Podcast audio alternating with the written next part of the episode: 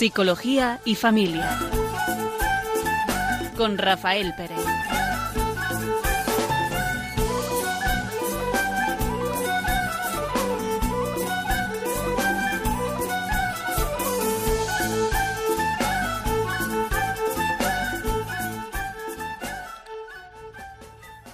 Buenas tardes. Sintonizan Radio María y vamos a empezar este programa de Psicología y Familia. Va a estar un rato con ustedes un servidor, Rafael Pérez. Y Raquel Talabán. Buenas tardes. Y vamos a hablar sobre la soberbia y lo que puede afectar en las relaciones familiares. Y queremos empezar con un pequeño cuento que mm, nos ilustra sobre lo que es la soberbia, ¿no? Y encima es agradable de escuchar. Dice así: Un anciano rabino se hallaba enfermo en la cama y junto a él estaban sus discípulos, conversando en voz baja y ensalzando las incomparables virtudes del Maestro. Desde Salomón no ha habido nadie más sabio que él, dijo uno de ellos. ¿Y qué me decís de su fe? Es comparable a la de nuestro padre Abraham, dijo otro. Pues estoy seguro de que su paciencia no tiene nada que envidiar a la de Job, dijo un tercero que nosotros podamos saber, solo Moisés podía conversar tan íntimamente con Dios, añadió un cuarto. El rabino parecía estar desasosegado. Cuando los discípulos se hubieron ido, su mujer le dijo, ¿Has oído los elogios que han hecho de ti? Los he oído, respondió el rabino. Entonces, ¿por qué estás tan inquieto?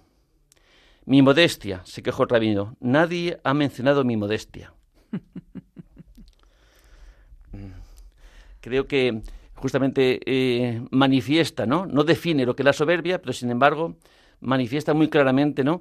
Lo que es la soberbia, ¿no? De, eh, sentirse como superior, de creernos eh, superiores a los demás, de conocer nuestras y valorar mucho nuestros, nuestras fortalezas y a veces por no mm, tener conciencia ¿no? de nuestros propios defectos, de nuestras limitaciones, ¿no? justamente la soberbia es lo contrario que la humildad, ¿no? ¿Y la humildad qué es? Pues conocer el conocimiento, ¿no? De nuestras propias debilidades y, por tanto, actuar, actuar eh, de acuerdo a, ese conocimiento que tenemos de ella, ¿no? Mm, ¿Esto provocará en nuestras relaciones familiares problemas? Yo cuando veníamos de camino aquí decía Raquel, creo que vamos a hablar de un tema que yo domino bastante, ¿eh? bastante, no solamente de conocimiento, ¿no? De conocimiento mm, sobre ello, sino de experiencia, ¿no? De, lo que supone eh, de las dificultades, ¿no? Y los sufrimientos que pueden ocasionar, ¿no? Y yo lo veía, y se lo comentaba también a Raquel, que mm, yo digo, mi mujer es un espejo. Mi mujer es la que me hace, me ayuda a verme, vamos, de una forma tan clara, ¿no? En, lo que soy, que, con los demás no lo veo. Pero con ella, vamos, me lo manifiesta, yo creo que agrandado, ¿no? El, el, mis, mis debilidades, ¿no? Estamos en tiempo de Adviento, en tiempo de prepararnos para la Navidad. Como bien decías, Rafa, ¿no? Es un tiempo de buscar la humildad, ¿no? A veces utilizamos la imagen de preparar el pesebre donde van a hacer el Señor. Y parte de eso puede ser también para poder prepararnos, conocer eh, cuáles son nuestras características, cuáles son nuestros fallos. Y elegíamos ¿no? como oposición a esa humildad que deberíamos perseguir, como muestra un botón, la soberbia. Hablamos también de lo complicado que es a veces convivir con unas personas que tienen eh, este rasgo de personalidad, ¿no? O este defecto que es el ser soberbio. Eh, y qué fácil es verlo siempre en los demás, como bien decías de tu mujer, ¿no? En, los demás eh, que nos hagan el espejo. Y sin embargo, invitamos a los oyentes esta tarde a hacer un poquito de introspección, a mirar hacia adentro, a ver si se sienten eh, reconocidos en alguna de las de los ejemplos que vamos a poner o de las eh, cosas que digamos esta tarde pues para, para bajar las armas no para bajar esos avalorios y esos adornos que a veces nos da la soberbia para crearnos tan, tan estupendos para creernos los mejores y darnos un poquito cuenta de cómo eso influye en las relaciones que tenemos a nuestro alrededor, ¿no? En el trabajo, eh, con los vecinos, en la comunidad, pero sobre todo, ya que este programa es Psicología y Familia, con las personas que convivimos, con, con nuestra familia, cómo puede influir para bien o para mal, pues el nivel de soberbia que cada uno tenemos. Creo que para bien no influye. ¿eh? Creo que la soberbia en las relaciones... Mm, yo pensaba solamente en las relaciones eh, del matrimonio, ¿no? De entre los cónyuges. ¿Acaso no provocará grandes daños el que uno se crea yo digo esto que te decía que dominaba esto, ¿no? Porque mm, conozco tantas veces que por eh, pequeñas discusiones creyendo que uno puede tener razón, creyendo que yo tenía razón, si lo quiero personalizar, pues eh, ha supuesto tantas veces eh, conflictos, conflictos. Porque en el fondo si yo creo que tengo razón, es que la otra persona no, no la tiene, ¿verdad? Y yo estoy en lo cierto.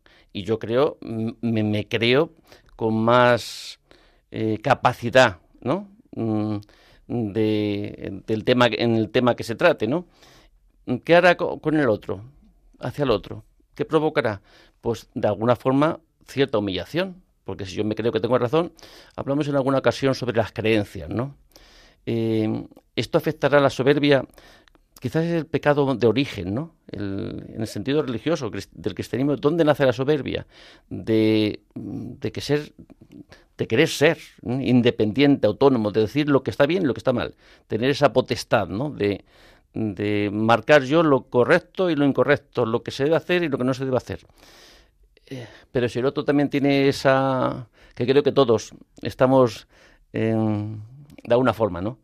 Con más o con menos, pero todos creo que tenemos esa, soberbia que tantas veces ocasiona pues, conflictos y enfrentamientos. ¿no? ¿Favorecerá mucho a un matrimonio? Mm, yo algunas veces en el COF lo que sí veo que muchas veces los problemas que, eh, que provocan en las relaciones eh, entre, entre el matrimonio mm, lo podemos llamar, porque soberbia parece que es un término un poco espiritual, religioso, ¿no? Pero, ¿qué tal prepotencia? Eh, ¿Qué tal lucha por, de poder?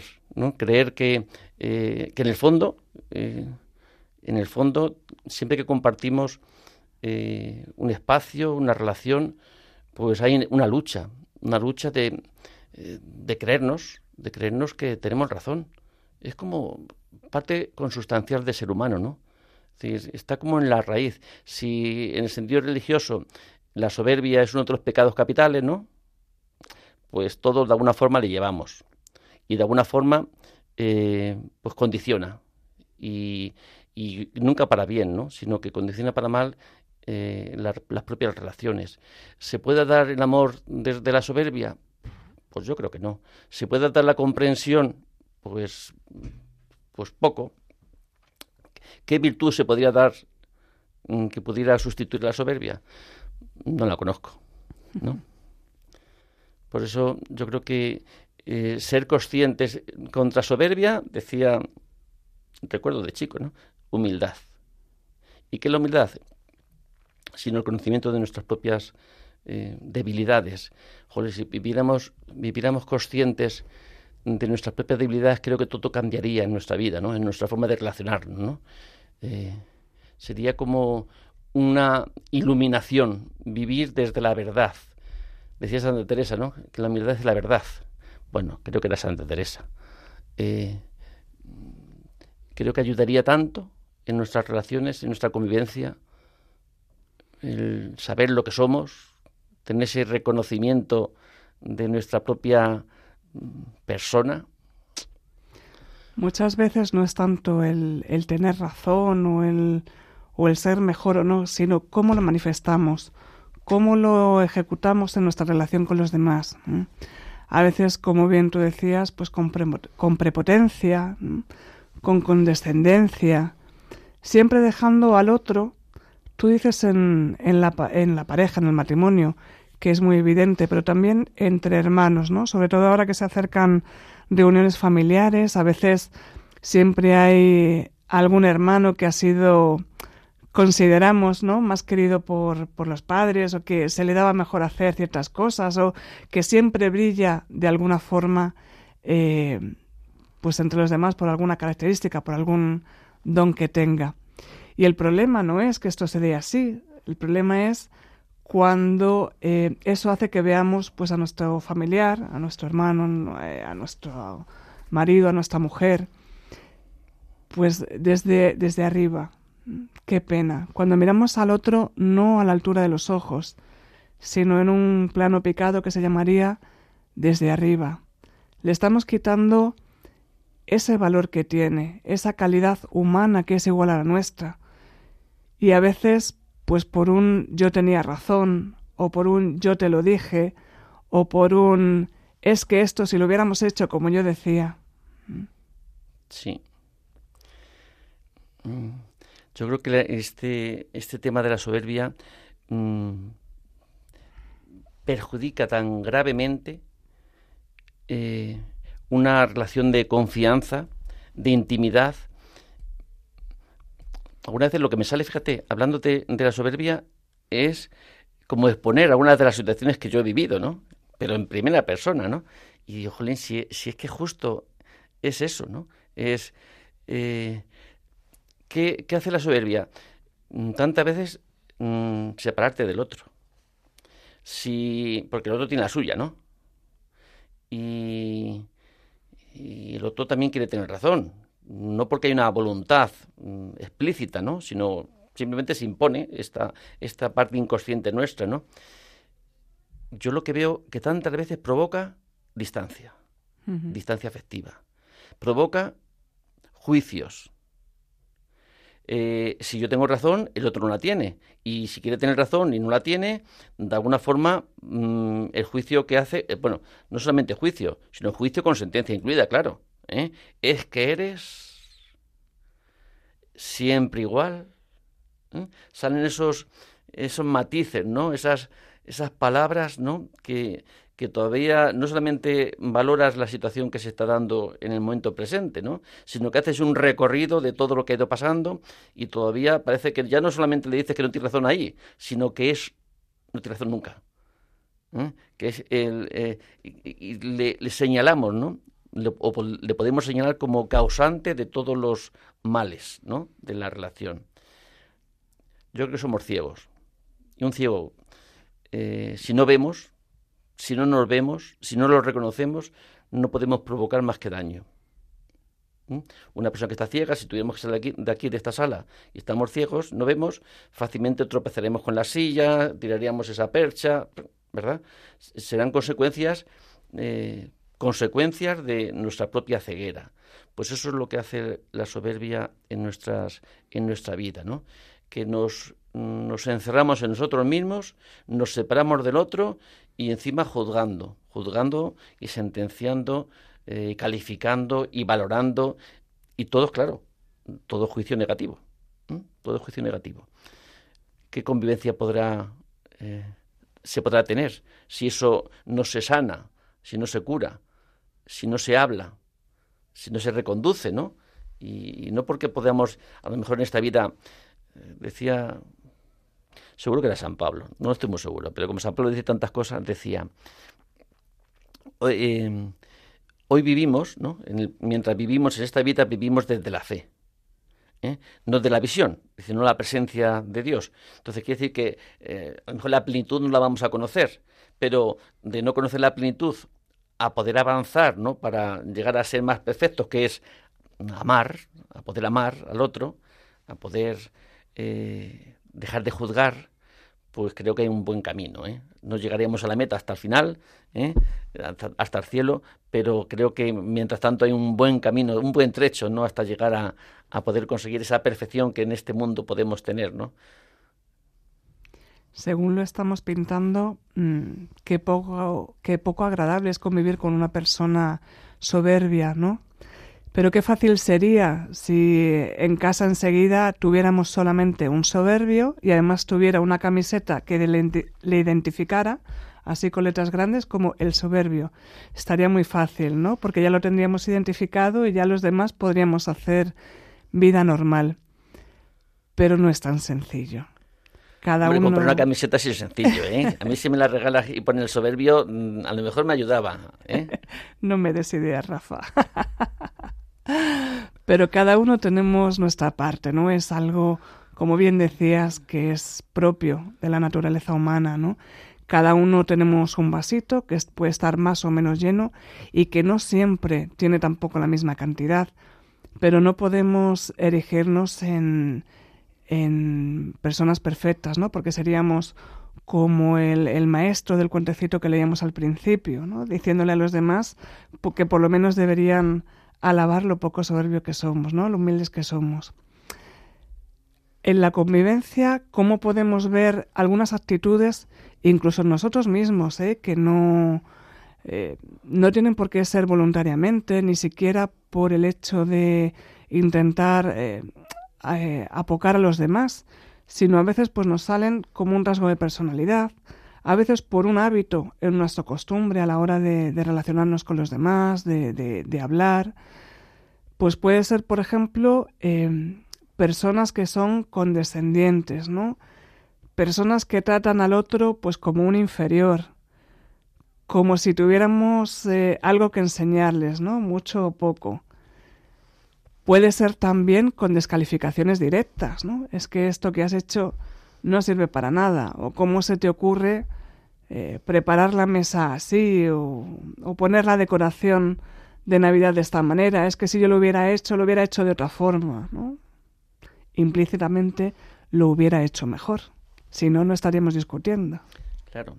Siempre que corregimos a alguien, siempre que criticamos alguna actitud, eh, siempre que mm, achacamos al otro cualquier mm, defecto, ¿por qué lo hacemos? Porque yo creo que no le tengo. O no soy consciente que le tengo. Entonces, mm, yo creo que la soberbia nos hace atrevidos, nos hace, eh, pues eso, prepotentes. Hay una hay como una necesidad de todo, ¿no? De sentirnos apreciados, que nos reconozcan, que nos halaguen, ¿no? Yo creo que eso va con la persona, eh, quizás bastante también corriente, ¿no? El tener esa necesidad del aprecio de los demás. Y sin embargo, creo que nos podemos mostrar como mm, soberbios, valiosos o, o mm, poderosos que conseguimos lo contrario. Yo me di cuenta que cuando estamos en, estoy en grupos, en la parroquia, en una comunidad, eh, ¿a quién, yo cómo me siento más cercano? ¿De quién me siento más cercano? ¿Del prepotente? ¿Del que va de superior? ¿O del más pobre? ¿Del que ha caído? ¿Del que manifiesta pues sus debilidades, que no puede, que está cansado? digo, si es que es que justamente lo contrario, conseguimos con nuestras prepotencias, con nuestra superioridad, eh, alejar al otro, mm, apartarle. Mm, sin embargo, ¿qué es lo que me acerca al otro? Pues tantas veces su pequeñez, ¿no?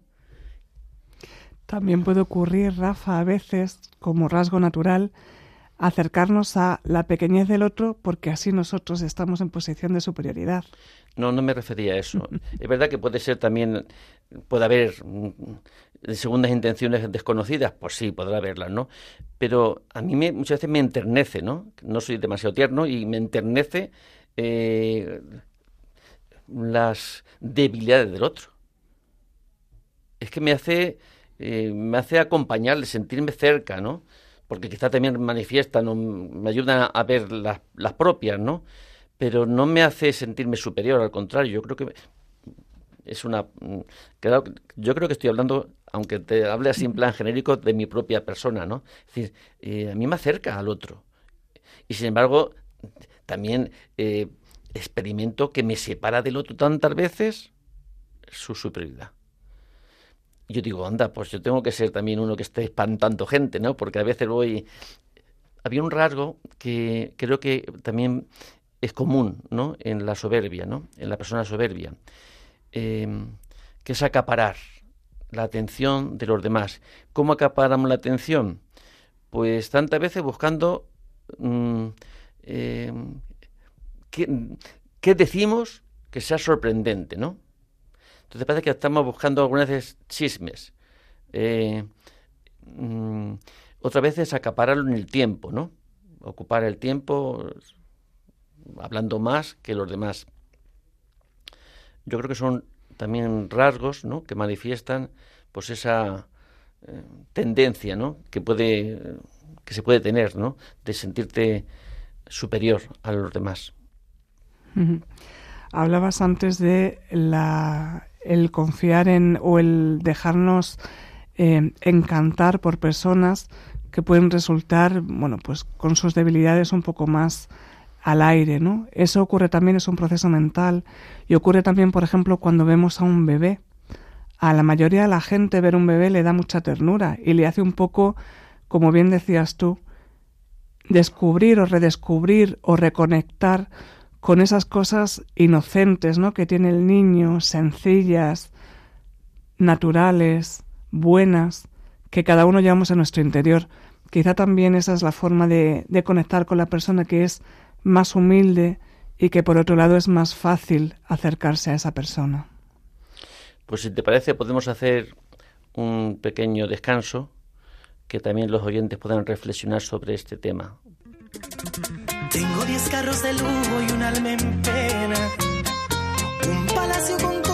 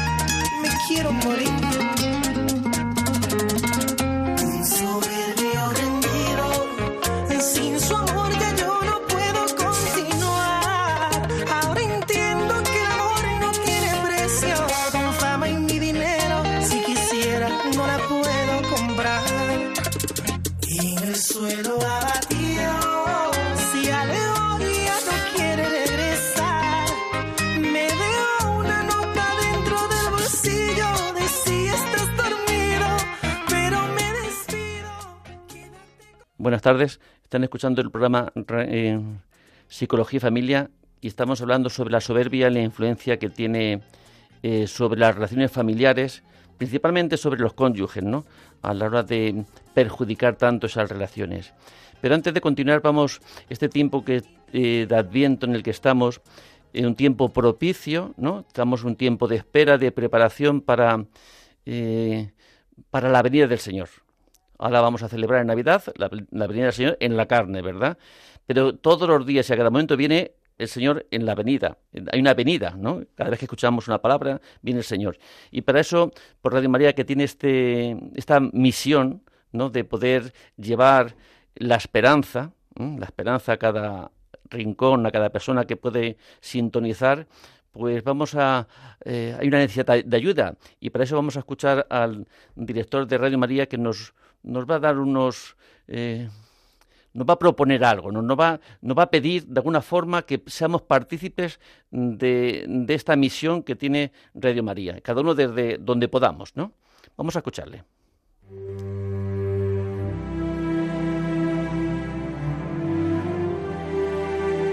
Jesús vino, Jesús vendrá, Jesús viene. Vino al seno de María Inmaculada, vendrá al final de los tiempos y viene cada día a sanar las heridas de nuestro corazón, a darnos esperanza y conducirnos a la salvación eterna. Sin embargo, aún son muchos los que no conocen a Jesucristo. Por eso, Radio María quiere colaborar con la Iglesia en el anuncio de la buena noticia del Salvador. Para ello, necesitamos tu ayuda. Tu oración, compromiso voluntario y donativos nos permitirán prolongar la voz de Juan Bautista y preparar los caminos del Señor. Puedes informarte de cómo colaborar llamando al 91 822 8010 o entrando en nuestra página web radiomaria.es. Radio María, la fuerza de la esperanza. Son las 5 y 26 en Radio María y están escuchando, como bien decía Rafa, el programa Psicología y Familia. Como saben los oyentes habituales, somos muy propicios a utilizar eh, fábulas y cuentos en nuestro programa, así que vamos a continuar con uno. Dice así. Entró un hombre en la consulta del médico y le dijo, Doctor, tengo un terrible dolor de cabeza del que no consigo librarme. ¿Podría darme usted algo para curarlo? Lo haré, respondió el médico. Pero antes deseo comprobar una serie de cosas. Dígame, ¿bebe usted mucho alcohol? Alcohol, replicó indignado el otro. Jamás pruebo semejante porquería. Ya veo. ¿Y qué me dice del tabaco? Pienso que el fumar es repugnante. Jamás en mi vida he tocado el tabaco. Me resulta un tanto violento, insistía el médico con sus preguntas. Pero tengo que preguntarle esto. En fin, ya sabe usted cómo son algunos hombres. ¿Sale usted por la noche a echar una cana al aire? Naturalmente que no. ¿Por quién me toma? Todas las noches estoy en la cama a las diez en punto, como muy tarde. Y dígame, preguntó el doctor, ¿ese dolor de cabeza del que usted me habla es un dolor agudo y punzante? Sí, respondió el hombre, eso es, exactamente, un dolor agudo y punzante. Es muy sencillo, mi querido amigo. Lo que le pasa a usted es que lleva el halo demasiado apretado, lo único que hay que hacer es aflojarlo un poco. Este cuento nos parecía como mm, también expresa, ¿no?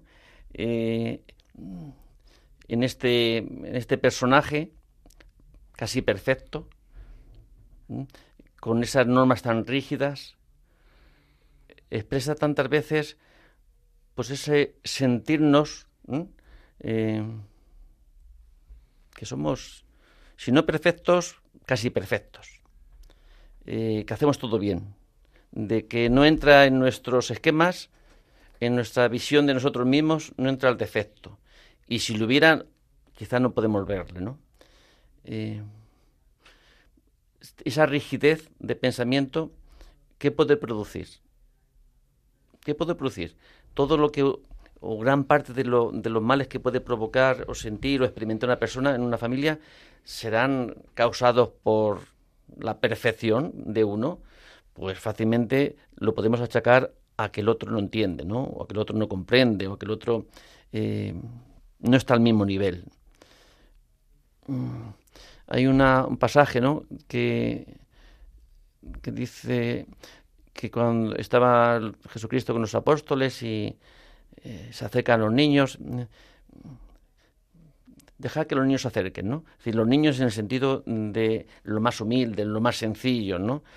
Eh, si no, no, nos hacemos como niños, no podremos entrar en el reino de los cielos. Pues tenemos un trabajo que hacer y bastante grande en general, ¿verdad? Es decir, hacernos como niños, hacernos sencillos, em, trabajar por reconocer, por saber de nosotros, mm, por hacernos humildes. Es decir, que lo, yo lo que, lo que mejor hago, y soy muy consciente que soy casi perfecto, es confundirme. Y lo hago, pero lo hago de forma espontánea, ¿sabes? El error, mm, no tengo que hacer ningún esfuerzo mm, a la hora de poder cometerle. Eso tantas veces me ayuda a, poner los pies en el suelo, ¿no? y luego cuando veo que los demás se confunden, a mí mm, me ayudan, no en el sentido de verlos como, sino de, de compartir, ¿no? Esta realidad de debilidad humana, ¿no? Y quizá cuando más paz se puede sentir es cuando uno asume sus propias debilidades y no tiene que aparentar, no tiene que dar una... Eh, eh, no tiene que dar una imagen, ¿no? No tiene que estar esforzado. No tengo que, me puedo quitar el halo, ¿no? En la cabeza que me está, me está punzando porque acepto mi pobreza, mi realidad. Creo que eh, si fuéramos perfectos, nos haría falta Dios, nos haría falta alguien. ¿Me hace falta a mí el médico cuando estoy sano? Pues no, me hace falta cuando puedo reconocer que tengo, pues eso, alguna carencia, alguna enfermedad, que no me doy la vida a mí mismo, ¿no? Que no, eh, que, soy vulnerable, que, no me puedo valer, que no tengo segura la vida, ni siquiera eh, el momento, ¿no? yo creo que tocar eso, tocar esa realidad humana, que somos criaturas, que no somos Dios, pues eh, nos ayuda a entrar en la, en la humildad. Es decir, salir de la soberbia y entrar en la humildad. Y poder mm, mejorar, ¿no? Que nuestras relaciones, nuestras relaciones familiares, sobre todo entre los cónyuges, también con los hijos, ¿no? Pues mejoren, ¿no? Si yo entiendo que soy pobre, pues entiendo al, otro que es pobre. Si yo entiendo que me confundo y veo y, sé que quiero hacer las cosas bien y me salen mal, pues entenderé cuánto el otro hace las cosas mal. A mí lo que más me ayuda en mi vida a poderme relacionar con los demás es ver mis pobrezas, es ver mis debilidades. Que hay poco, decía un, filósofo que sí que sabía, ¿eh? decía, hombres somos y nada del hombre me es ajeno.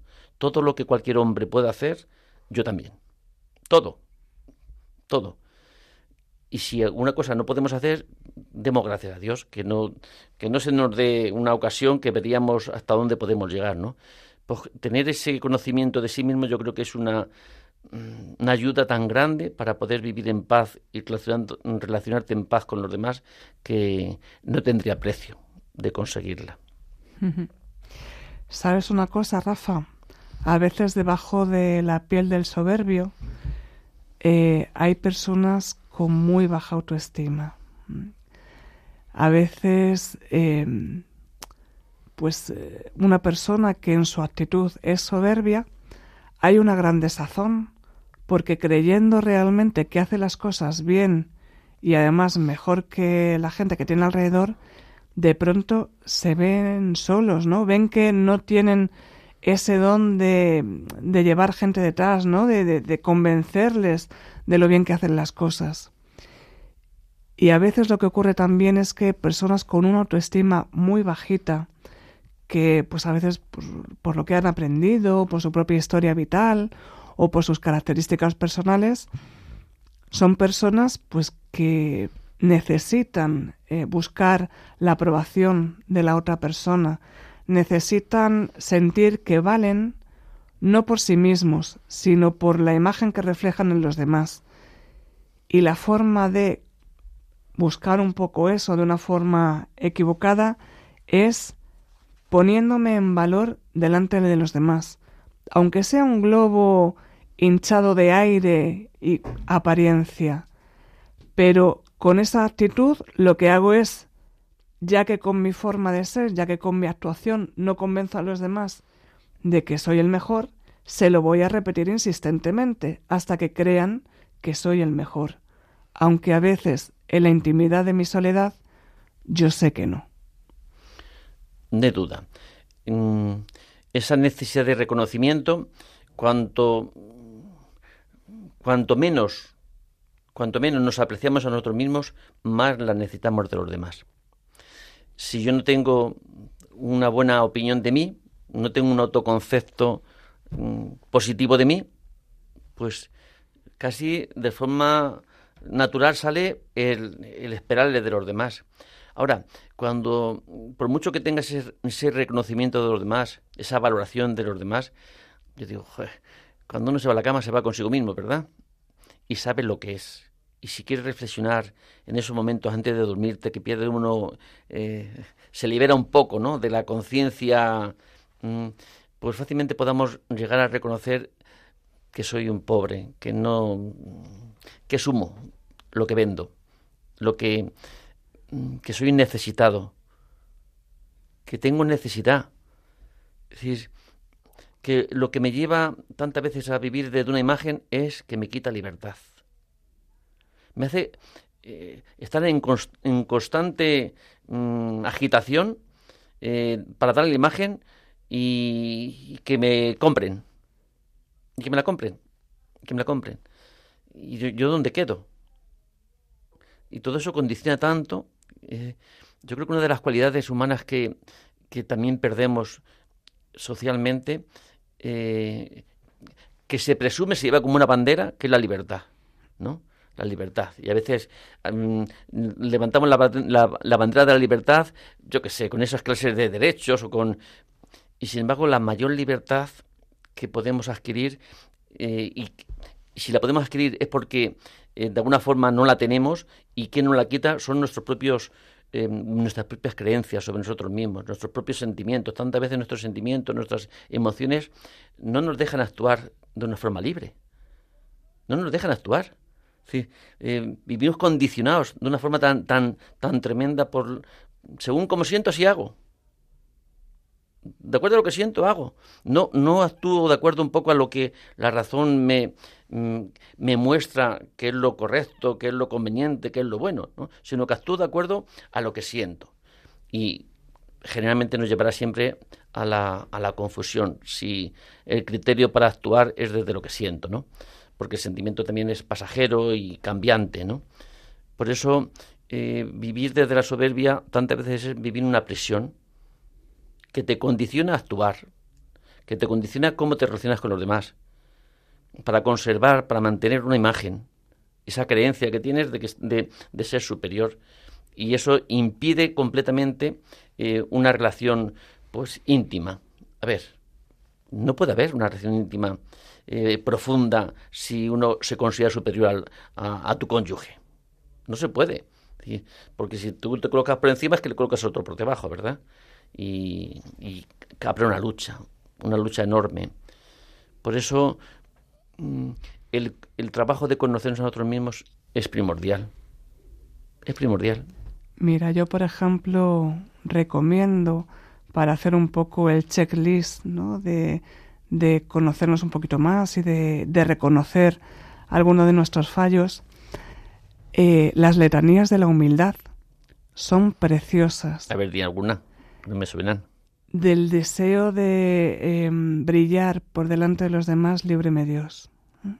Por ejemplo, son una serie de, de letanías que van diciendo y enumerando pequeños fallos de soberbia con mayor o menor importancia que nos pueden ayudar tanto a nivel personal a hacer un poquito examen de conciencia, como a veces yo lo he utilizado en, en grupos, ¿no? Cuando a veces intento hacer un trabajo en equipo y siempre hay alguien que intenta brillar o cuando se reparten las tareas y no nos damos cuenta de que todas las tareas son iguales de importantes.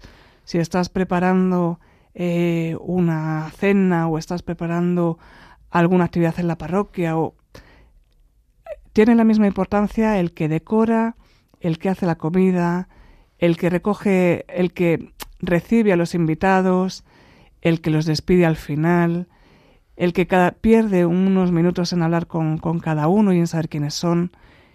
Y si algo de eso falla, falla el conjunto.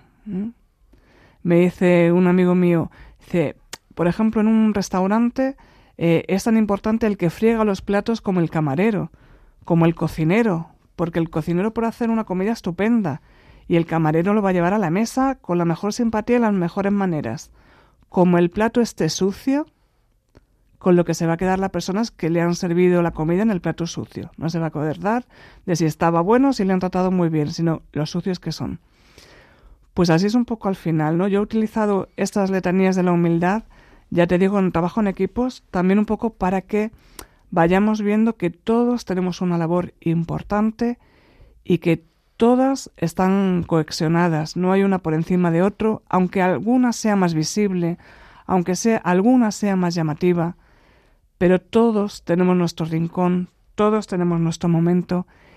Y ya te digo, recomiendo esas letanías para leerlas, para rezarlas, para meditarlas. Y es una experiencia muy bonita. No las conocía. si te parece, Raquel, vamos a dar paso a un pequeño descanso y si los oyentes quieren intervenir, participar en este programa con sus aportaciones, pueden llamar al teléfono 91 005 9419. porque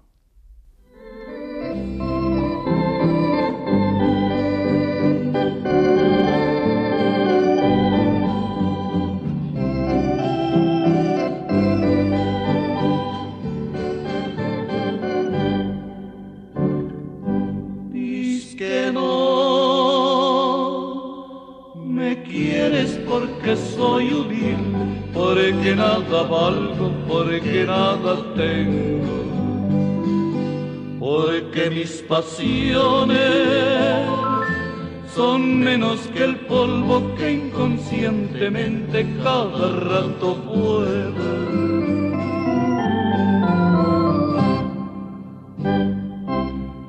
Humilde fue el dulce Jesús Nazareno cubierto de llagas de fe y de tristeza.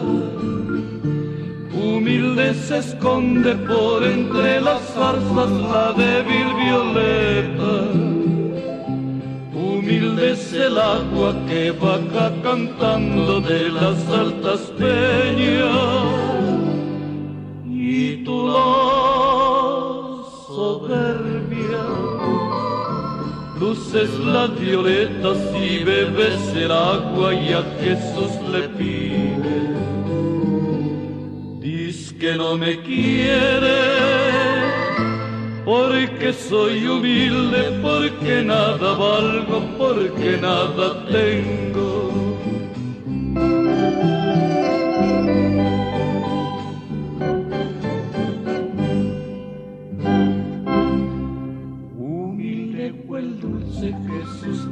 Cubierto de llagas de fe y de tristeza.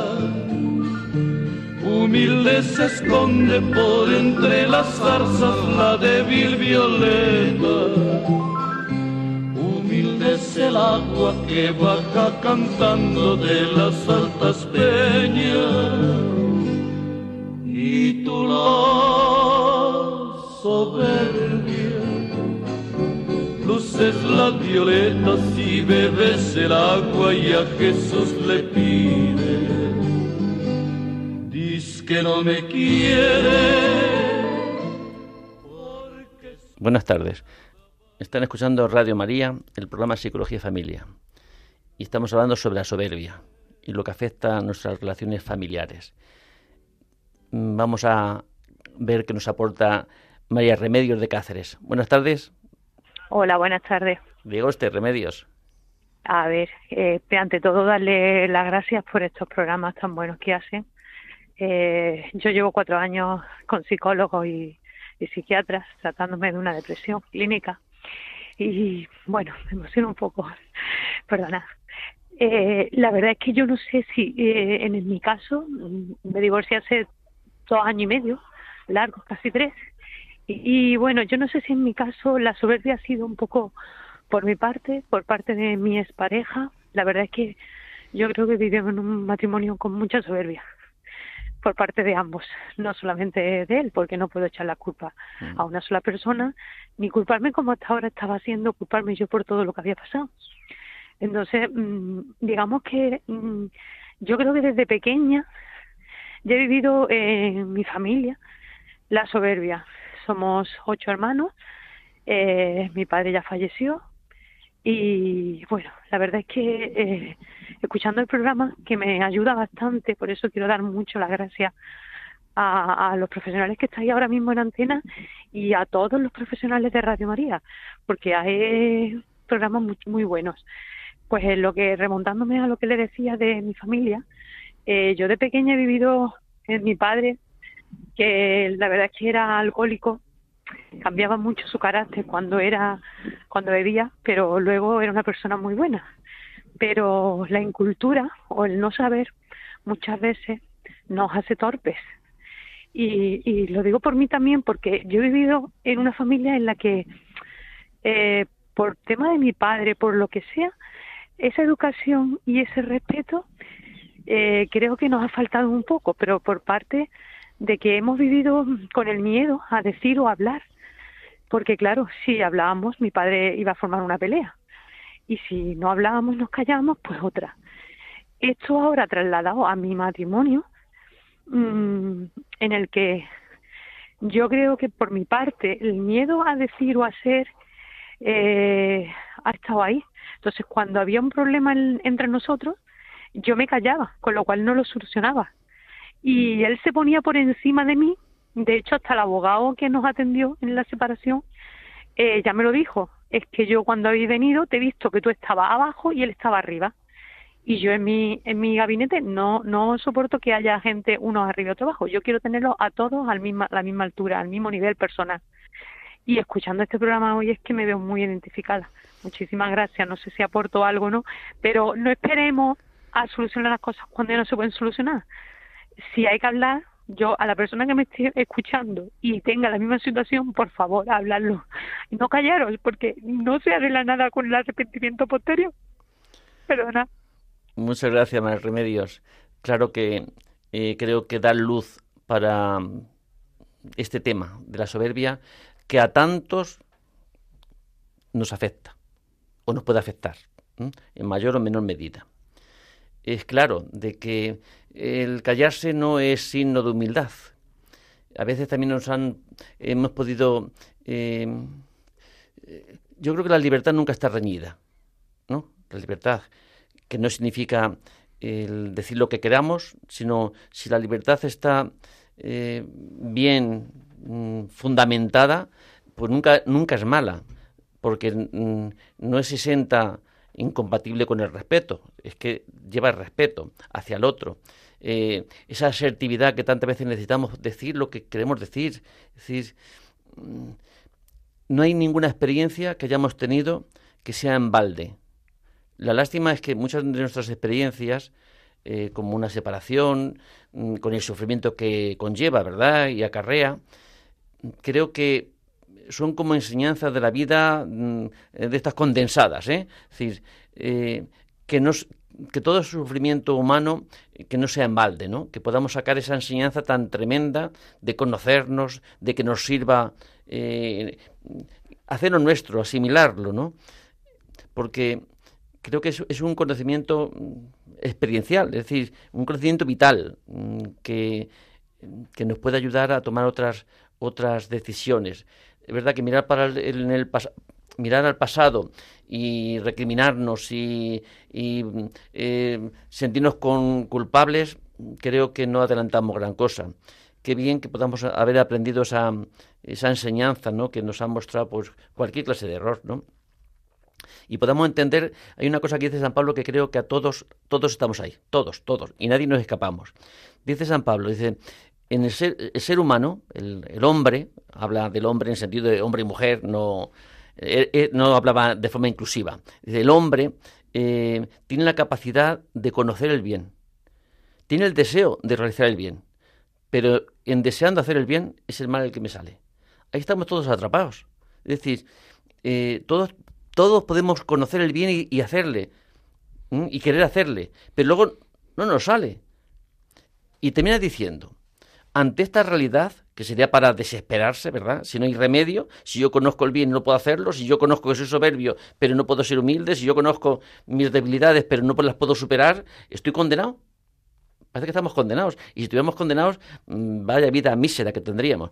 Pero termina diciendo San Pablo, dice, gracias sean dadas a Dios Padre, ¿no? Que nos ha dado Jesucristo, que es el único que nos puede librar. Eh, librar de estar bajo el dominio de todas estas situaciones, de la soberbia, de cualquier pecado, ¿sí? cualquier debilidad. Hay una esperanza, hay una esperanza. Necesitan buscarla, ponernos a la sombra de, esa esperanza, ¿no? y agarrarnos a, a, ese aliado que puede sacarnos de, de esta situación nuestra, ¿no? Siempre decimos aquí en, en el programa lo importante que es eh, la familia, lo importante que es la casa, porque lo que aprendemos nos lo llevamos puesto el resto de nuestra vida, ¿no? Como bien decía Remedios, lo que he aprendido en casa lo he manifestado después y lo he duplicado en cuando he querido formar mi propia familia. A veces la soberbia no es solamente eh, querer quedar por encima de los demás, sino querer tapar esos fallos, ¿no? No reconocerlos. Si hay un problema en casa, si hay un problema de relación, a veces preferimos callarnos y seguir conviviendo con la situación que plantarle cara. Esta mañana, por ejemplo, hablaba también el, el, Seminario de Toledo en su, en su programa de que esa actitud la tenemos también ante el Señor, ¿no? A la hora de confesar. El no querer confesar, no querer reconocer esos fallos, no querer eh, pues admitir esa salvación. Toda nuestra historia, todas nuestras experiencias, sobre todo las demás niños, eh, nos condicionan. Somos lo que somos por la historia que tenemos, ¿verdad? Y eso nos condicionan. Pero no nos determinan. Es decir, ya somos adultos, ya podemos reconocer que, que nos ha marcado en nuestra historia, pero podemos hacer algo. Es decir, no estamos condenados a tener que seguir repitiendo los, los mismos errores. Podemos ir evitando algunos. Vamos a dar paso a otra, a otra oyente, María Isabel, que nos llama de Salamanca, que quiere participar en este, aportarnos algo. Buenas tardes, Isabel. Hola, buenas tardes. Gracias por su programa, ¿eh? Mire, yo quería solo aportar que en la sencillez y en la humildad está Jesús de Nazaret, nació en un portal, siendo todo un rey, se humilló ante todos nosotros para darnos esa libertad y, ese ejemplo de vida. Es muy importante porque yo tuve un familiar, bueno, ya hace mucho que murió, que me mandaba a callar y me decía, cállate, que hablo yo que tú no sabes hablar. Y eso era muy duro para mí. Sí, sí. Oh, sí. Eso es todo lo que quería decirles y muchísimas gracias por Radio María, ¿eh? Es muy, a usted. Nos hacen una gran compañía. Y esto que acaba de decir mm, realmente quizá puede ser la muestra más grande, ¿no? El mismo Dios hace hombre, pero no un hombre cualquiera, no un rey. Si se hace un hombre que nace en un pesebre, que es lo que vamos a celebrar ahora, ¿no? Quizá una imagen más, eh, más grande sobre la humildad no puede ser que, no puede ser más que esta, ¿no? Es decir, el mismo Dios que se hace hombre y asume la debilidad, asume y hasta la muerte es ignominiosa. Es la muerte que se dedicaba a los, a, los asesinos, a, a, los peores, y asume toda esa realidad nuestra. O sea que es verdad que mm, pocas palabras hacía falta, ¿no? Si tuviéramos eh, ante un crucifijo, pudiéramos reconocer en ella, en esa imagen, si reconocemos al mismo Dios que ha hecho, nos ayudaría quizá a, a quererlo, a desearlo, ¿no? a que también lo hiciera con nosotros. Pero claro, que lo haga Él con nosotros, si no nosotros seríamos incapaces de poder hacerlo. Pero el deseo sí que está en nosotros, ¿no? de, de parecernos a Él, ¿no? Sí, a veces nos queremos quedar en, en lo bonito, ¿no? En, el Domingo de Ramos, alabando al, al Rey que entra, ¿no? Con poderío, nos queremos quedar con las cosas buenas, con el nacimiento, con los regalos, pero se nos olvida un poquito, bajar un poquito, ir a lo profundo, ¿no? ¿Qué tiene que pasar para que el Señor resucite? Tiene que morir. ¿En qué lugar elige nuestro Dios nacer? En un pesebre. Pues también como, como personas tenemos que bajar a nuestro pesebre, tenemos que reconocerlo, tenemos que aceptarlo y aprender a vivir con ello y además llevarlo con orgullo, bueno, no sé, no, sé si con mucho orgullo. Desde luego que reconocer nuestra naturaleza humana eh, es, es necesario, pero no lo último. Luego reconocer esa sobrenaturaleza que viene de parte de Dios que mm, nos envuelve. Y creo, Raquel, que hemos llegado ya al final del programa de hoy. Así que buenas tardes, que, que entren ustedes en, en la fiesta que se acerca y feliz Navidad. Que nazca el Señor en cada uno de ustedes. Que tengan buenas tardes.